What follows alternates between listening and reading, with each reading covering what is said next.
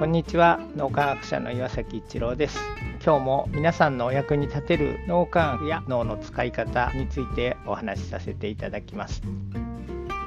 最近ちょっと気がついたことがあって一生懸命に仕事をしてるとやっぱり大変だなとか辛いなとかあるんですけどもありがたいなっていう気持ちを持つとすごくそれが軽減されてサクサク仕事が進むっていうことに気がつきました。僕の場合は親父が家庭内暴力ですごい大変だったので今ありがたいことにクレアと一緒に人生を送れてますし娘も血がつながってはいないんですけど素晴らしい娘で自分みたいなめちゃくちゃなって言っていいのか分かりませんけどそういう家庭でで生まれ育った人間のもとにそんな娘が来てくれてありがたいなっていう親子というよりは友達に近いような感覚でうちの娘は接してくれてるんじゃないかと思うんですけどそれもありがたいなって思ってそういうことをちょっと思い浮かべるとそのありがたいって気持ちをじっくり感じるとですね不思議と例えば朝早く起きて仕事してます。その時も眠いなとか思っちゃうんですけどありがたいなっていう気持ちをかみしめてみるとその後スッと起きれるようになったり集中もしやすくなったりっていうことが起こることに気がつきました強烈な体験っていうのが多分一番脳に刺激を与えてくれるのかもしれませんけどそこまでいかないにしてもちょっとしたこうありがたいなっていう気持ち多分普遍的感謝につながるんじゃないかと思います。そんなことをしていて感謝あるいはありがたいっていう気持ちをこういうふうに使うと人生がより良くなることにつながるんだなっていうのを改めて教えてもらった気がします。